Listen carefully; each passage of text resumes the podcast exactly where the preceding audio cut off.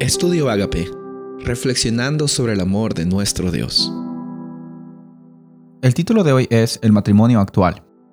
Primera de Corintios capítulo 7, versículo 10 dice, Pero a los que están unidos en matrimonio, mando no yo, sino el Señor, que la mujer no se separe del marido. A lo largo de la historia en la Biblia podemos ver de que el matrimonio siempre ha sido una institución divina en primer lugar, y también una forma de mostrar el compromiso más íntimo que puede tener un ser humano con otro ser humano.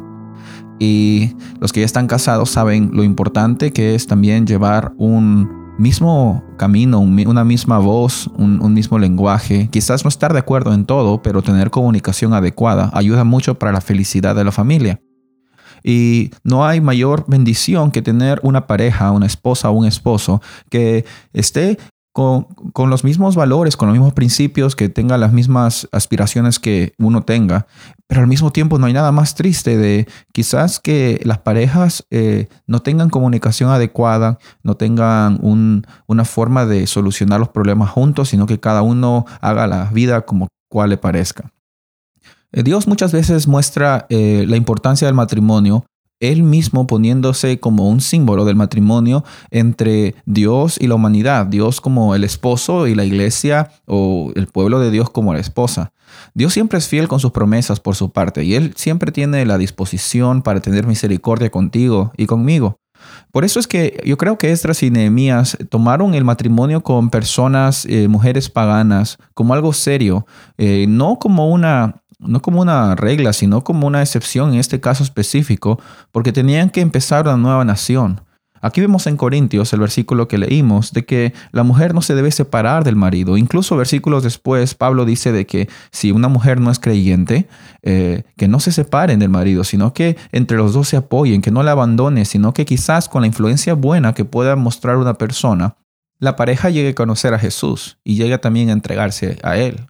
Y si estás soltero o estás también buscando a alguien con quien tú quieras pasar el resto de tu vida, creo que tomar decisiones adecuadas es lo mejor. Es mejor prevenir que lamentar, es mejor también poner todas las manos de Dios. Lo que hizo Esdras fue incluso en medio del problema, incluso en medio de la frustración que estaba pasando, él lo puso todo a Dios. No importa si estés casado, si estés soltero, si estás eh, quizás eh, pasando por problemas difíciles en tu matrimonio o en, tu noviazgo, la realidad es la siguiente. Dios desea que tú seas feliz.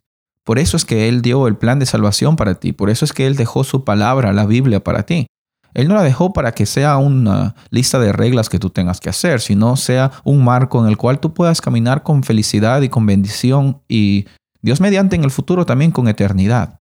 Entonces, cuando estés pasando por dificultades con tu pareja o cuando quizás te sientas solo, que no hay nadie que pueda preocuparse por ti, recuerda, Dios está allí. Él se preocupa por las cosas tan grandes como tu salvación, como la reconstrucción de una nación, como la construcción de un templo y un muro, pero también se preocupa por las cosas pequeñas. Y la verdad, al mismo tiempo, el matrimonio no es algo tan pequeño.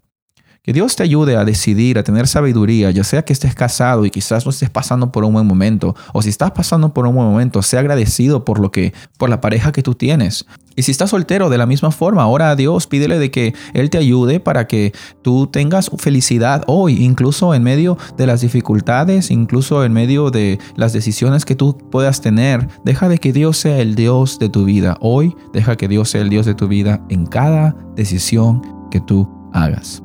Soy el pastor Rubén Casabona y deseo de que hoy día sea un día de bendiciones en Cristo Jesús.